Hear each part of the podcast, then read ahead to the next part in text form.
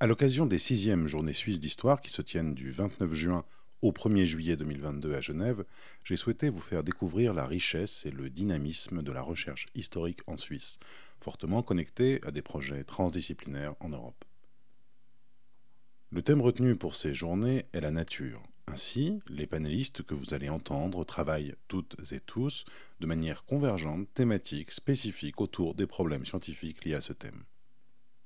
Podcast polyphonique, il a été enregistré de mars à avril dernier, en ligne et en donnant la parole aux chercheuses et chercheurs qui font aujourd'hui l'histoire, la médiatisent et la rendent accessible à un large public et à la cité. L'ensemble des informations techniques, programmes, résumés et horaires se trouvent sur le site journée d'histoire au pluriel.ch ainsi que sur la plateforme Me racontez pas d'histoire. Bonne écoute. Quand on arrive en ville. Oh, j'aime la nature, le vent, les saisons. Oh Ils avaient pensé à installer des cerisiers du Japon tout le long des allées. La nature, quand ça commence à être beau, c'est beau, hein. Poète Oui, monsieur poète. Tiens, lui, c'est euh, le, c'est le berger des arbres. Il a une espèce de contact comme ça avec la nature. Il, il habite boulevard Saint-Michel. Viens, viens, viens par ici. C'est le béton qui nous rend marteau, les terrains vagues, cet univers déshumanisé qui nous entoure, la cité monstrueuse et sans, sans âme. Moi, J'ai envie de voir des arbres. J'ai envie d'entendre chanter les oiseaux. J'en ai marre de la verdure, tout est vert. Vous êtes vraiment des compagnons très agréables. Est-ce que tu peux nous raconter que tu te sens bien dans ce trou Et pourquoi pas? Je respire. L'air est pur, tout est calme. Je me détends. Parce que tu trouves ça calme, toi Ah oui. Ah merde. Avec tous ces oiseaux à la con, ils trouvent ça calme. Tu préfères les bagnoles? Peut-être Ils commencent à me taper sur le système, ces oiseaux.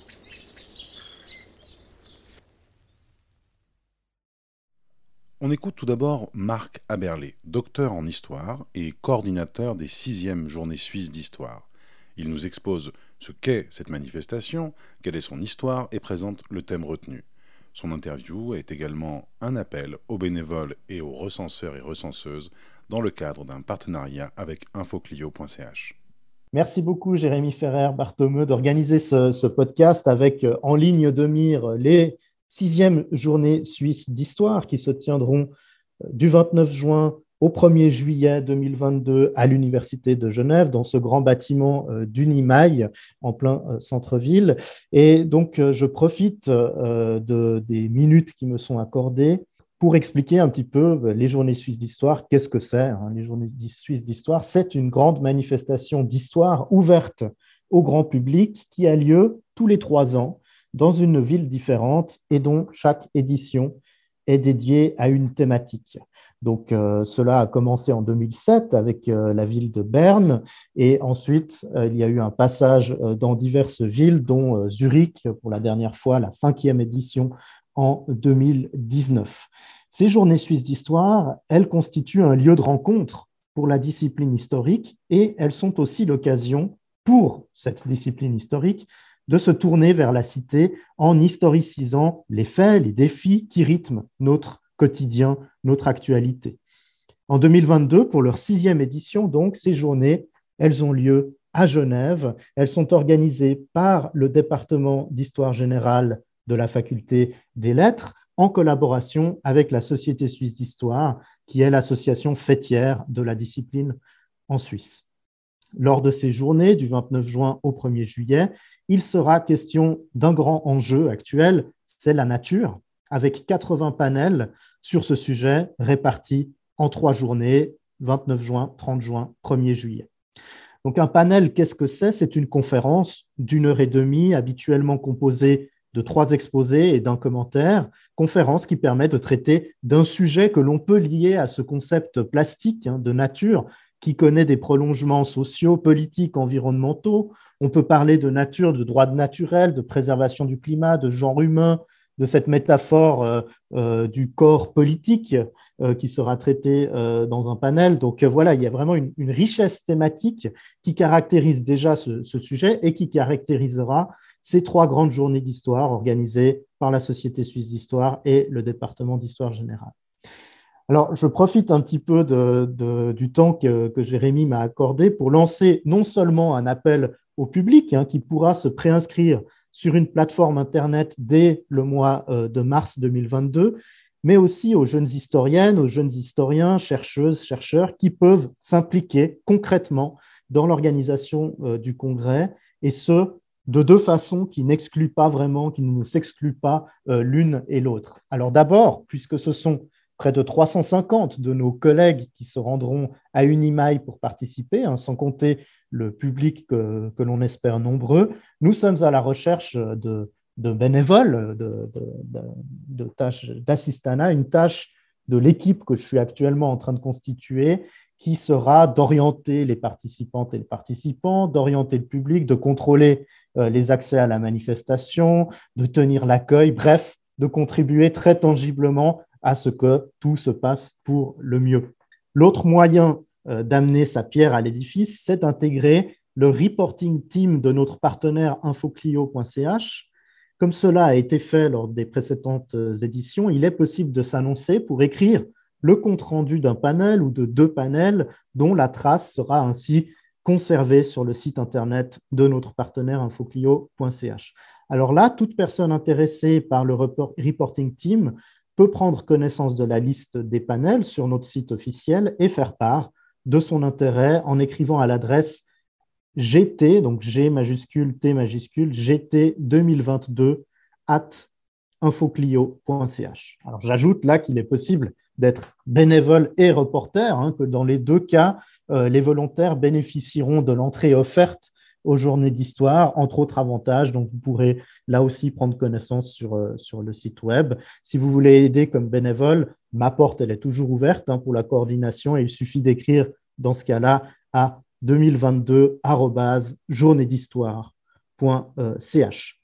Ces journées, euh, elles sont publiques, je le rappelle, une phase de préinscription qui débute très bientôt, une entrée qui est gratuite pour les membres de la Société euh, suisse d'histoire, avec la possibilité toujours pour ceux qui ne seraient pas membres d'assister à l'ensemble euh, du congrès moyennant une taxe d'inscription, ou bien à une session en particulier. les panels, en effet, ils sont répartis sur huit sessions qui voit les conférences se tenir en, parallèle. À cela s'ajoutent six tables rondes qui permettront de tirer divers bilans hein, sur euh, le positionnement de notre discipline dans le monde actuel, mais aussi de deux conférences plénières, celle de François Walter et de Naomi Oreskes, dont l'abstract, le, contenu est euh, disponible depuis peu euh, sur notre site officiel, que je vous invite toutes et tous à parcourir dans toute son ampleur. Voilà, merci beaucoup.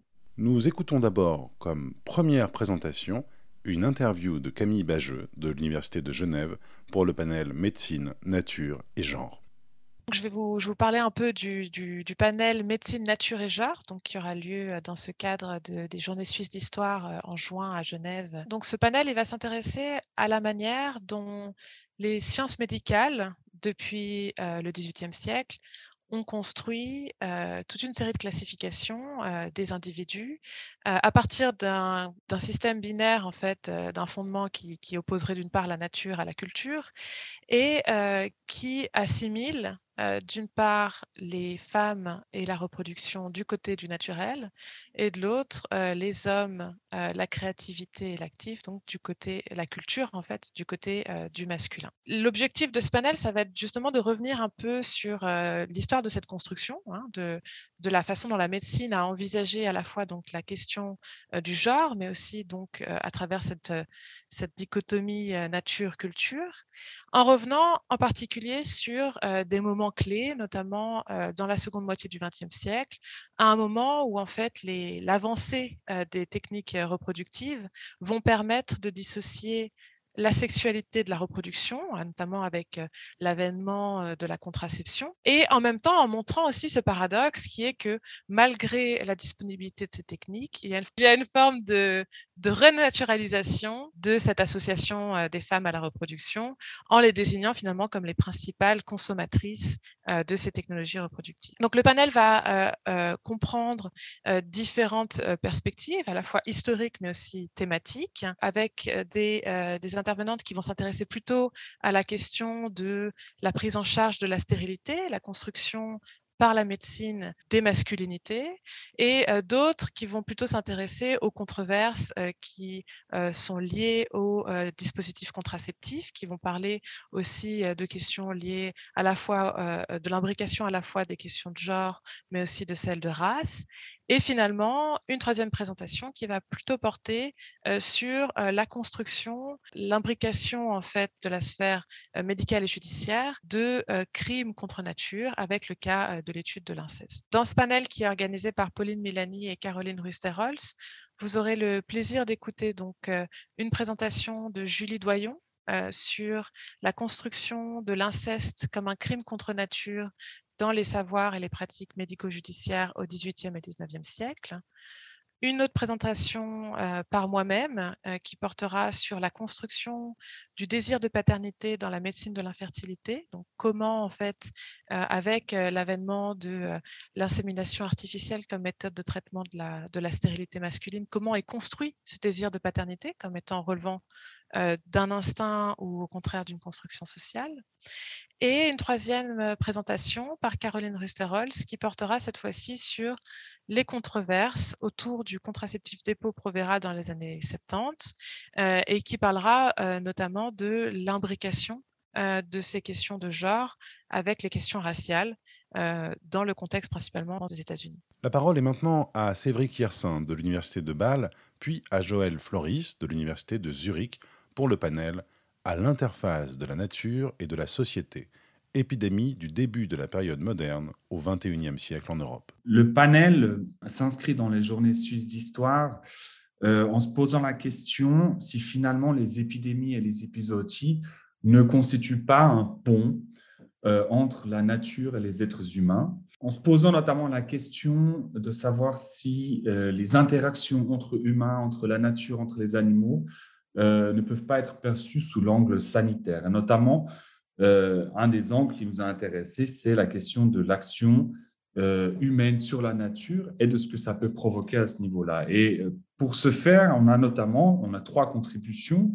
La première, ou une des contributions, c'est celle de Mélanie Salvisberg sur la malaria en Suisse jusqu'au début du XXe siècle, en se posant la question euh, finalement, euh, quel a été l'impact des grandes transformations que l'humain et les sociétés humaines suisses ont eu sur la nature et sur cette épidémie qui a disparu euh, avec justement l'assèchement des marais et les canalisations? Un second panel, c'est le mien, Cédric Yersin, en se posant la question, donc là on va se poser la question des similitudes entre le contrôle des maladies contagieuses de l'humain et des maladies contagieuses des animaux. Et on voit que finalement, euh, beaucoup de choses que l'on fait pour euh, les animaux vont se retrouver euh, chez les humains. notre troisième présentation, ça sera Chantal Kameni qui s'occupe de la perception et puis des interdépendances entre la nature et les sociétés en point de vue des épidémies, les épisodies et les zoonoses moderne, donc environ entre 1500 et, 1700, 1800, euh, à Berne et, à York. C'est une, une, période complètement différente de la nôtre et pour cela aussi euh, très, euh, très intéressant pour, euh, pour, pour, voir les différentes perceptions qu'on a pendant, durant l'histoire et comment ça, ça se change.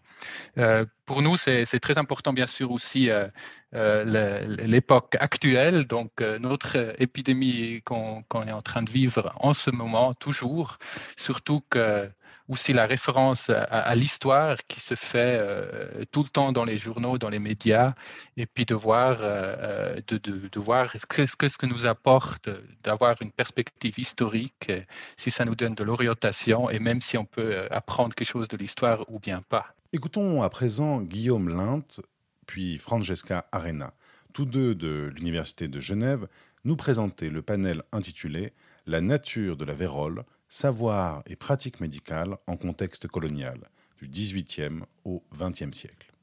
Alors, donc, euh, notre panel s'intitule La nature de la vérole, savoir et pratique médicale en contexte colonial du XVIIIe au XXe siècle. Alors, par vérole, qu'est-ce qu'on entend En fait, vérole, c'est un, terme un petit peu générique euh, dans la nosographie euh, ancienne de la médecine. Et euh, on parlait notamment à l'époque moderne de petites et de grandes véroles pour désigner d'une part la syphilis et d'autre part la variole. Et donc, et donc au cours de ce panel, nous allons nous intéresser à la vérole, aux discours, aux pratiques, aux conceptions qui entourent les maladies qui sont recouvertes par ce thème dans euh, ce contexte colonial spécifique qui est, euh, que, sont l'Afrique de l'Ouest et euh, l'Afrique du Nord française. donc ce panel, il est composé de, trois interventions qui s'inscrivent dans, un contexte chronologique et géographique particulier qui est celui de, de l'Afrique colonisée et plus, plus spécifiquement de l'Afrique française colonisée. Et dans ce panel-là, on va s'intéresser essentiellement au 19e et au 20e siècle, mais on va aussi faire des retours en arrière pour, euh, pour explorer la question de, ce panel, hein, qui, est, euh, qui, est, cette large question de, la vérole, aussi en remontant euh, à, l'époque de ce qu'on appelle le premier empire colonial au, 18e siècle, et donc notamment l'époque du, du, commerce triangulaire, de, de l'esclavage. À travers ça, on va s'intéresser bien sûr à la question de la médecine coloniale et de, de ses enjeux, en particulier à l'époque contemporaine, avec cette question de savoir comment étaient appréhendées euh, les maladies qu'on a rassemblées sous ce terme de, de vérole, euh, c'est-à-dire en premier lieu la variole, la syphilis, mais euh, aussi ce qu'on appelle les tréponématoses. Les tréponématoses, ce sont des maladies qui sont, qui sont causées par euh, un, micro-organisme qu'on appelle le tréponème euh, et euh, qui en fait recouvre la syphilis, mais aussi d'autres maladies sœurs comme le pian ou le, le bégel, qui sont des qu'on appelle aussi syphilis endémique, hein, notamment pour le bégel, qui sont des maladies qu'on pourrait dire maladies sœurs. Et on va s'intéresser à la façon dont on, on appréhendait ces, ces, différentes pathologies dans, dans l'espace dont, dont, on traite. Et donc, l'idée, en traitant à la fois de, puisque ce sont les deux cas qui vont être couverts par nos études, à savoir l'Afrique du Nord, en particulier l'Algérie, et euh, l'Afrique de l'Ouest colonisée euh, par la France. Euh, l'idée aussi de, de, de, ce triptyque qu'on propose, c'est de voir quels sont les transferts, quelles sont les similitudes entre ces différents contextes, de voir aussi qu'est-ce qui est propre au contexte colonial et euh, qu'est-ce qui éventuellement pourrait être propre aussi à euh, certains contextes plus euh, locaux. Ce panel est donc un peu l'occasion pour nous de réfléchir à des questions plus générales autour de l'histoire de la médecine et de la santé, car à partir du contexte colonial, nous pouvons en quelque sorte réfléchir à de quelle manière la médecine pense ces catégories nosographiques, épistémologiques, c'est-à-dire de quelle manière la médecine se donne des outils pour penser la maladie et les corps des autres. C'est donc en quelque sorte euh, très important et on peut voir euh, les enjeux aussi dans ce qui se passe aujourd'hui, par exemple, avec cette nouvelle épidémie, euh, car en fait, on réfléchit très peu à qu'est-ce que c'est, de quelle manière la médecine pense à ces systèmes de classification, de quelle manière elle pense les maladies, et on croit toujours, quand on pense à l'histoire de la médecine, qu'elle est faite de manière euh, progressive, et progressiste et positiviste. C'est-à-dire qu'on pense que euh, si on regarde la médecine avec une loupe d'historienne, on pense qu'aujourd'hui, on fait les choses mieux qu'hier et qu'on a des systèmes, des catégories qui sont euh, vraies, alors que dans le passé, on avait des systèmes et des catégories qui étaient fausses. Donc, pour nous, historiens et historiennes que nous sommes, nous ne pouvons pas aborder ces questions de cette manière-là, mais en fait, on va réfléchir de quelle manière chaque contexte historique se dote des catégories, là, médicales, pour penser les maladies, mais donc ça veut dire aussi les corps. Donc, au regard de la colonisation, cette question est particulièrement intéressante parce qu'en fait, il y a à l'intérieur de la classification des maladies une pensée qui hiérarchise les corps. Et bien sûr, elle est faite à partir d'une perspective européenne. Donc, il y a une hiérarchisation des corps des blancs aux noirs, euh, avec là, en l'occurrence, dans notre panel aussi une spécificité du monde arabe. Donc, c'est très important parce que ça nous permet de voir que euh, cette médecine, elle est toujours en quelque sorte politique. Elle est aujourd'hui, elle était hier. C'est plus facile peut-être de les voir dans le passé parce qu'on euh, on met un peu de distance, mais en vrai, euh, ça vaut tout le temps. Et pour nous, donc, c'est cette occasion-là de réfléchir à ces questions avec des perspectives qui sont aujourd'hui un peu plus à la mode peut-être, mais c'est très important de, se situer de ce côté-là. Dans ce panel, donc, nous sommes trois. Il y aura Guillaume, qui est donc euh, Guillaume Lent, qui est donc postdoc euh, à l'Institut éthique Histoire Humanité, qui est historien. Euh, il y aura donc une doctorante, Gaia Manetti, qui est en co-tutelle avec l'Université de Pise et l'Université de Genève. Et il y aura moi-même, donc Francesca Rena, je suis historienne la médecine à l'Institut éthique, histoire et humanité. Les trois euh, contributions donc ont des titres spécifiques. Celui de Gaia Manetti, ça s'appelle Syphilis et paralysie générale en Algérie. Celui de Guillaume euh, Lint, il s'appelle La vérole sur les tropiques, colonisation et syphilis en Afrique de l'Ouest. Et mon intervention donc s'appelle Variole, variolisation et vaccination en Algérie. Opérons un retour sur la période moderne avec l'interview d'Aline Vogt de l'Université de Bâle, puis de Nadir Weber de l'Université de Berne, nous parler du panel La nature apprivoisée animaux et genres du XVIIe au XIXe siècle. L'objectif euh, de notre panel, c'est, euh, je pense, de créer un espace euh, de réflexion, je pense, pour regarder un peu les intersections entre l'histoire du genre et l'histoire des animaux. Et je pense que c'est très important parce que, bien sûr, on a, par exemple, Donna Haraway et des autres chercheurs et chercheuses qui ont déjà montrer qu'il y a un lien entre la construction du genre et la construction de la différence homme-animal. Mais en fait, on n'a pas beaucoup euh, de recherches concrètes euh, dans l'histoire euh, sur, sur ce sujet. Et nous espérons d'ouvrir un peu un espace pour discuter des différentes manières de, de faire ça. Évidemment, c'est aussi, je pense, très important pour les temps qu'on nous vivons aujourd'hui, euh, parce qu'on a euh, une crise climatique, euh, on a des nouveaux défis féministes, mais aussi de plus en plus une critique à l'élevage industriel des animaux. Et on a une critique particulièrement aussi des écoféministes qui ont souligné ce lien aussi entre l'oppression des femmes et l'oppression de la nature. Et moi, personnellement, je pense que c'est très important de, de, suivre cet argument euh, aussi en tant qu'historienne.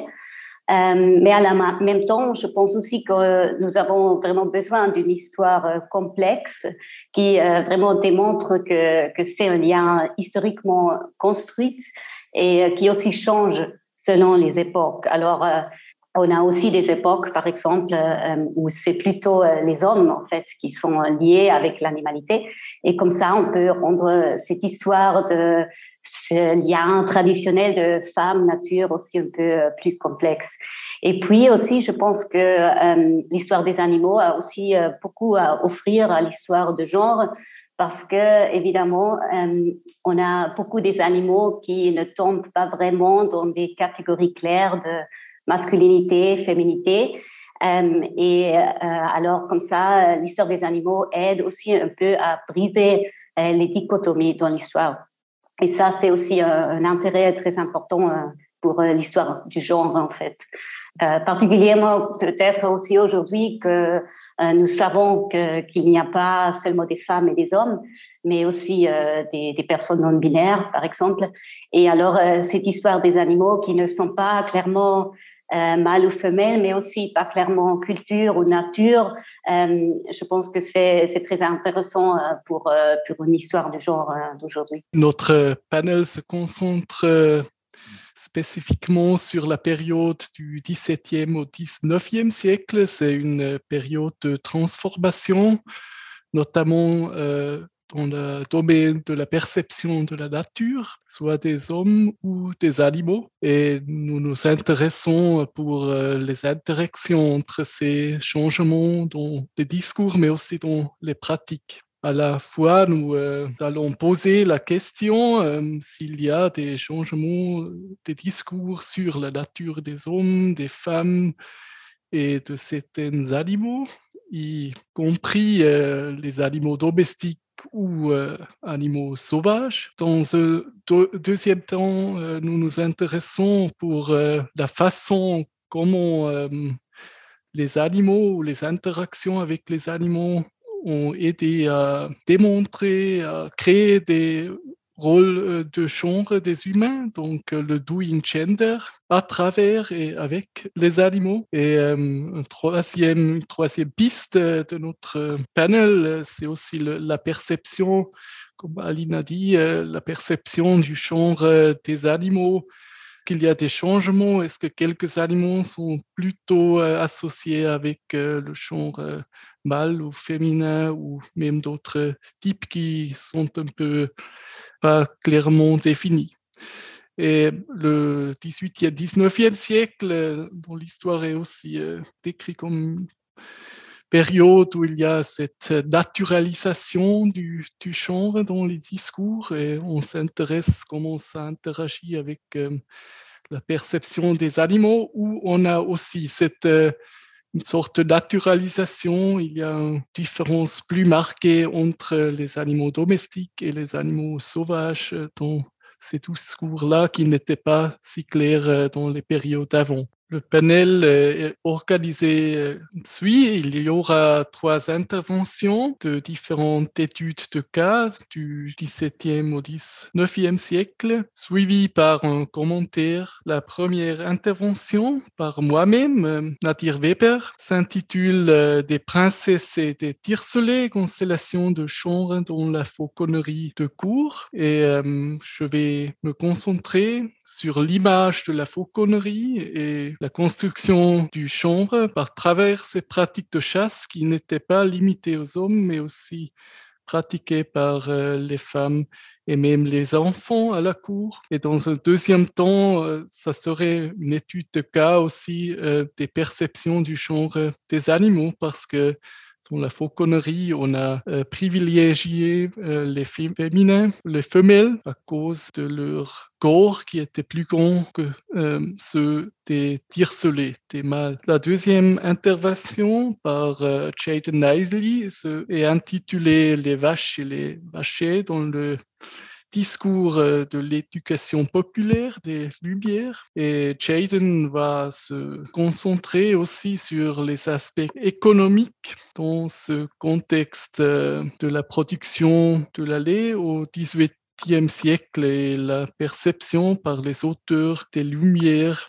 qui voulaient euh, propager des nouvelles méthodes de l'agriculture dans ces temps-là. Ce, cette contribution sera suivie par celle de Aline Vogt, intitulée La Belle et la Bête, la civilisation de l'animal comme tâche féminine au siècle des Lumières foncées, qui mettra le focus sur euh, les discours euh, de la naturalisation du genre dans la période fin 18e, début 19e siècle. Cette construction de la masculinité et la féminité à travers euh, les figures animales. Puis Mickey Rocher, professeur pour histoire animale à l'université de Kassel, va faire un commentaire final tout en ouvrant des perspectives vers le 19e et 20e siècle. Penchons-nous à présent sur le panel Échange botanique et commerce horticole à l'ère de l'impérialisme et de l'industrialisation. Créé par Judith Vital de l'Université de Zurich, vous l'entendrez ainsi que Charles-François Matisse de l'Université de Paris 1 Panthéon-Sorbonne, Cyrian Pitelou, EHESS et Université de Genève, Louise Coueffet de l'Université d'Angers et enfin Aléa Ruffiner de l'Université de Zurich. Donc, le thème du panel porte sur, l'attention apportée par les botanistes et d'autres acteurs euh, sur les plantes qui les entouraient du 18e au début du 20e siècle, donc à l'époque de l'industrialisation et de l'impérialisme. Ça, c'est le grand thème du panel.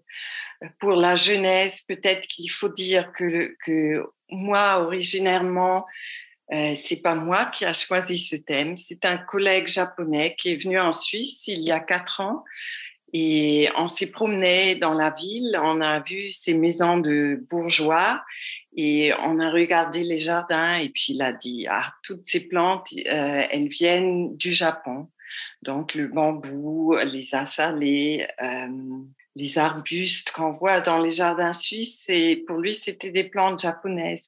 C'était un peu exagéré parce qu'il faut dire les conifères, normalement, ils viennent euh, de l'Amérique du Nord, mais l'idée était, euh, juste, correcte. Et après, j'ai donné un séminaire une année plus tard sur l'échange horticole mondial. Et par coïncidence, quelques semaines avant, lors de la séance du 15 mai 2019, le Conseil fédéral avait ouvert la consultation relative à la modification de la loi sur la protection de l'environnement qui prévoit d'introduire des dispositions spécifiques aux espèces exotiques envahissantes à cette époque, il y avait une grande attention médiatique euh, sur les espèces envahissantes euh, cause de cette loi qui devait changer. Et euh, ce qui était intéressant de voir que beaucoup de ces plantes considérées comme envahissantes de nos jours étaient importées au 19e siècle comme euh, objet de luxe ou comme euh, plante utile agricole. Donc c'était une expérience positive au 19e siècle et le discours a totalement changé euh, dans les dernières années. Ça, c'est un peu le départ du panel. Et puis après, j'avais trouvé un livre de Charles François. Charles François a écrit, écrit, beaucoup de livres intéressants. Il y en a un sur la ville végétale qu'il a écrit avec Anne Pépi. Euh, et c'était un peu aussi le thème du séminaire. Donc, je m'étais dit, euh, comme les euh, journées d'histoire suisse auront lieu à Genève cette année, c'est l'occasion de demander si peut-être aussi les, les, gens de France veulent venir. Et puis, il avait gentiment accepté et il m'avait introduit à Louise. Euh, et Syrien, euh, c'est un collègue euh, qui fait histoire du Japon qui m'avait introduit et Aléa et moi, comme Aléa est une ancienne étudiante qui travaille encore sur les plantes sous la direction de Roberto Zauk à Zurich, elle, je voulais aussi la demander. Donc c'est un peu une coïncidence ce groupe, mais euh, ça, reflète un peu le travail de l'historien. Enfin, les chemins sont jamais directs et euh, on a beaucoup de points communs et je crois que c'est un, ça sera un très bon échange. Euh. Ce panel lance en fait un sujet qui est très, qui est au cœur en fait de bien des problématiques de l'histoire environnementale et des enjeux historiques liés à la nature aujourd'hui, euh, particulièrement dans cette période centrale qu'est la fin du XVIIIe siècle et le, un long XIXe siècle, où se jouent beaucoup de choses autour de l'industrialisation et de, et de l'impérialisme. L'histoire de cette intention portée aux, plantes par les botanistes se trouve en effet au croisement de différentes traditions historiographiques. Euh, met en jeu des questions d'histoire des sciences sur les, la façon dont ces espèces sont découvertes, classifiées, sur la place de la taxonomie, sur les herbiers aussi comme source de pratiques de collecte entre science et esthétisme. Elle met en jeu bien sûr aussi la centralité du sentiment esthétique vis-à-vis de, ces, de ces plantes nouvelles, comment est-ce qu'elles sont perçues, à comment est-ce qu'elles sont représentées, quelle est la place du goût de l'exotisme aussi dans la construction des, jardins publics. C'est aussi bien entendu une histoire de la mondialisation euh, qui est centrale dans cette histoire impériale et industrielle qui s'appuie sur euh, une collecte massive d'éléments naturels et donc aussi de, plantes et qui contribue à une forme d'uniformisation en fait écologique du, monde avec les questions d'acclimatation bien entendu et de collection des, plantes. C'est aussi une histoire économique. Euh, les, plantes horticoles sont aussi des enjeux de commerce à travers leur utilité, euh, l'utilité qu'on peut trouver aussi à ces plantes euh, dans les espaces coloniaux et dans les espaces métropolitains, et la, la circulation auquel elles donnent, lieu, avec la question aussi de la, euh, de la rupture potentielle de la Première Guerre mondiale dans l'attention donnée aux plantes indigènes. Ce qui amène aussi, bien sûr, euh, à une histoire de l'environnement. Euh, ces plantes, est-ce qu'elles sont considérées comme des, plantes donc endogènes ou halogènes? C'est-à-dire à quel moment est-ce qu'on peut considérer que ce sont des plantes acceptées, considérées comme locale, en quelque sorte. Euh, quel regard, encore une fois, national on, a sur elles euh, Comment est-ce qu'elles sont perçues euh, comme des nuisibles ou comme des plantes utiles? Et plus généralement, comment est-ce qu'elles s'insèrent dans des environnements européens qu'elles contribuent à modifier? Donc tous ces enjeux-là, je crois, font de, de, cette, de ce regard porté sur les espèces botaniques par les botanistes entre la fin du XVIIIe siècle et le début du XXe siècle un élément tout à fait central et, dynamique des, des questionnement d'aujourd'hui, disons, et de cette période, et qui va, je crois, se, trouver vraiment au croisement euh, des thématiques portées par les intervenants. J'étais très content de l'invitation qui m'a été euh, faite, la proposition d'intégrer le panel. Euh, elle m'oblige un petit peu à faire un pas de côté. À la base, je m'intéresse plutôt en fait aux, dégradations de l'environnement, puisque je travaille sur les questions de pollution au Japon à la fin du 19e siècle et au début du 20e siècle. Et c'est l'occasion pour moi de voir un petit peu comment euh, on peut se concilier différents éléments. Euh, d'une part, dégradation donc euh, de l'environnement à la fin du 19e siècle en raison de l'industrie. Également des mouvements ou en tout cas des, une dynamique de protection de la nature, la formation peut-être euh, aussi d'une esthétique paysagère qui allait de, pair avec euh, la définition d'une identité nationale et qui était peut-être des, éléments paysagers, hein, des éléments naturels associés à, à, un pays. Donc ce qui m'a intéressé, c'est encore un travail en cours. Je ne peux pas vous donner trop de résultats, mais j'essaye de définir un petit peu les, les grandes lignes de, ce travail, c'est de voir comment des acteurs qui ont pu à la fois euh, œuvrer activement à la dégradation de l'environnement ont également soutenu euh, la promotion voilà, de, la protection de, la beauté paysagère, de certains éléments de paysage en particulier, et, que ce sont parfois aussi euh, inscrits dans des logiques compensatoires, on va dire, pour essayer de minimiser les, dégâts qu'ils infligeaient à l'environnement. Et en l'occurrence, lorsque j'ai lu la, descriptif du panel, j'ai tout de suite pensé à, une affaire euh, qui concerne en fait la, maison de commerce Sumitomo, qui deviendra une, compagnie et puis un grand conglomérat qui euh, exploite une mine, la mine de Beshi, dans le département de Ehime, euh, sur l'île de Shikoku, qui, outre, outre le fait d'exploiter cette mine, dégrader l'environnement, se lance très rapidement dans des politiques de reboisement, dans cette espèce de logique compensatoire que, que je décrivais tout à l'heure, que j'évoquais tout à l'heure. Je me demandais comment en fait on avait concilié un petit peu les deux. Ça pas empêché Sumitomo de continuer à, bien sûr créer des nuisances aussi euh, pour les riverains, notamment au moment où on a, implanté une, raffinerie en plein milieu d'une ville. J'essaie de voir comment s'articule ce double mouvement en quelque sorte de à la fois protection de l'environnement euh, et euh, exploitation des ressources sans, beaucoup de, de, retenue. Moi, je suis doctorante à l'Université d'Angers et je travaille sur l'arborisation au 19e siècle dans l'ouest de la France donc sur les pratiques euh, de collecte du végétal sur le terrain, les constructions des savoirs botaniques à l'échelle locale et euh, les pratiques euh, amateurs de mise en collection du végétal. Donc dans un contexte où on a à la fois un développement de la circulation du végétal à l'échelle mondiale via l'horticulture et l'industrialisation et en même temps un développement des inventaires floristiques à l'échelle locale qui fait qu'on connaît mieux la flore locale à l'échelle du département ou des régions. Et donc l'idée autour de ce panel, c'était de proposer une communication qui porte sur euh, les pratiques de collecte à l'égard des, plantes halogènes, que ce soit dans des espaces cultivés et plutôt d'études et d'expositions comme les jardins botaniques ou euh, dans des espaces euh, où ces plantes poussent de manière spontanée, peuvent parfois devenir naturalisées. Et donc, à travers ces différentes perceptions du végétal et ces différentes pratiques, on observe une discrimination aussi entre les acteurs euh, suivant leur, euh, les, espaces de collecte, leurs pratiques de collecte et leurs savoir, les savoirs botaniques qui sont mobilisés sur, euh, sur le terrain. donc l'idée de cette communication était de mêler à la fois les perceptions et les représentations du végétal, notamment des relations qu'entretiennent l'idée qu'on se fait d'une flore locale et l'introduction d'espèces halogènes et les catégories d'amateurs qui pratiquent l'arborisation au 19e siècle. Pour moi, le séminaire de Judith m'a inspiré à étudier euh, des botanistes de Zurich qui ont commencé à systématiser la flore locale au 19, au 19e siècle et au début du 20e siècle. J'étais particulièrement fascinée par l'attention portée par ces botanistes à la flore urbaine et aux espèces introduites qui poussent. Euh, et ils s'intéressent aux effets de l'industrialisation sur la végétation locale.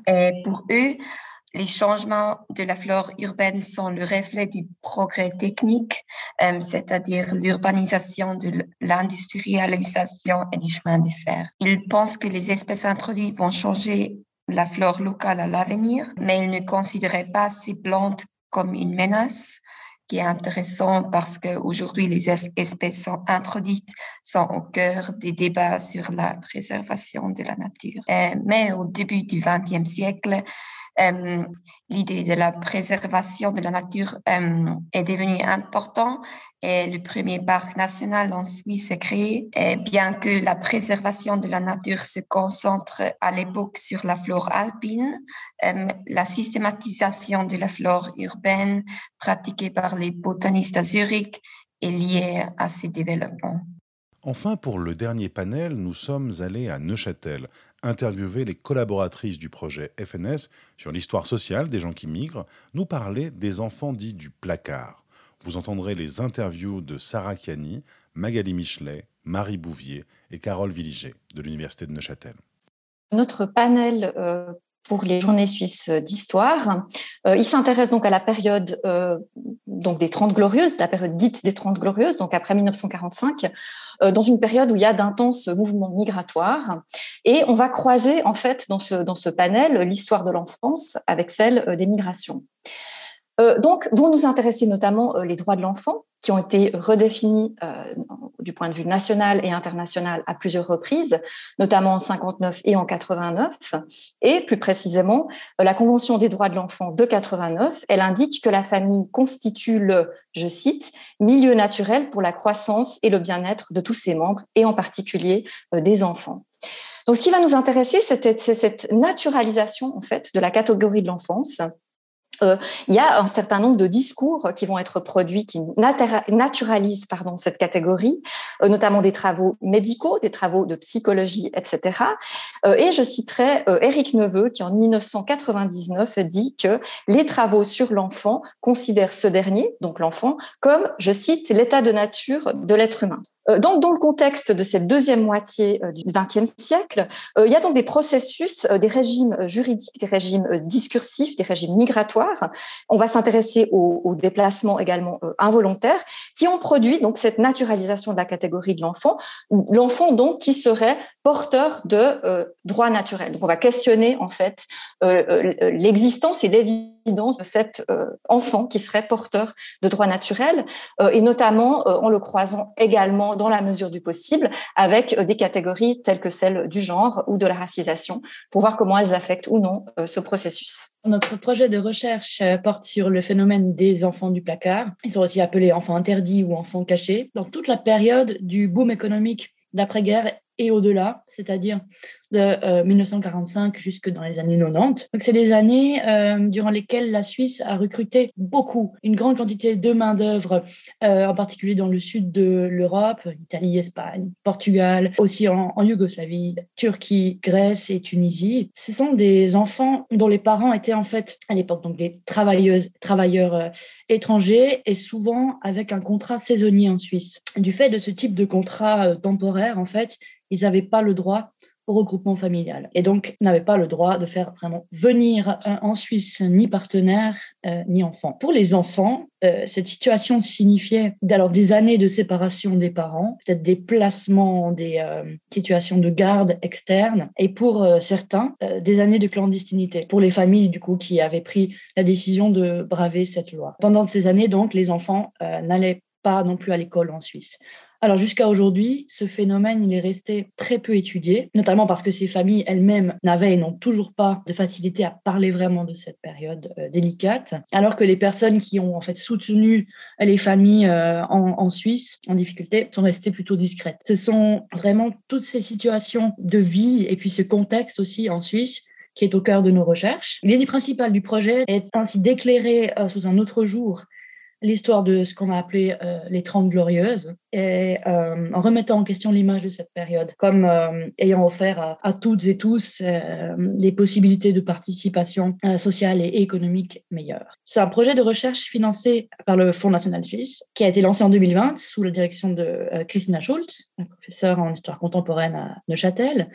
Et on travaille dans ce cadre avec différents partenaires à l'étranger euh, dont l'IMIS, qui est l'Institut de euh, recherche migratoire et de euh, recherche interculturelle en, Allemagne, à Osnabrück, le NCCA on the Move à Neuchâtel, d'autres chercheurs à Cambridge, etc. Et on est notamment en train d'organiser une conférence internationale sur le thème de l'Europe des migrations de travail, en se focalisant sur la famille, les enfants et la clandestinité. Nous valorisons les recherches qu'on a menées euh, dans le cadre du projet de différentes manières. Tout d'abord, on inscrit les données des personnes qu'on a rencontrées et interviewées euh, sur une plateforme qui s'appelle GeoHistory et qui nous permet d'avoir une vue d'ensemble sur les résultats, mais qui nous permet aussi de pérenniser ces résultats. Et le projet est également euh, valorisé en fait en faisant participer les étudiants de l'université de Neuchâtel qui sont en master en histoire à la rédaction d'un catalogue pour une exposition qui se prépare au musée d'histoire de la Chaux-de-Fonds. Et dans le cadre de ce, de ce séminaire où participent les étudiants,